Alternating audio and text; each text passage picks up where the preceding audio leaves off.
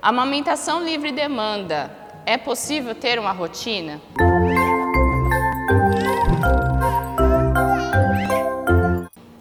Então, nós orientamos que a mãe deve, no máximo, no período de 3 em 3 horas, acordar e estimular o bebê para ofertar o seio materno.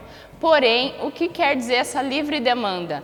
Não deu as 3 horas ainda e o bebê está chorando. Você pode oferecer o seio materno e colocar o bebê para mamar. Porém, frisando sempre o que?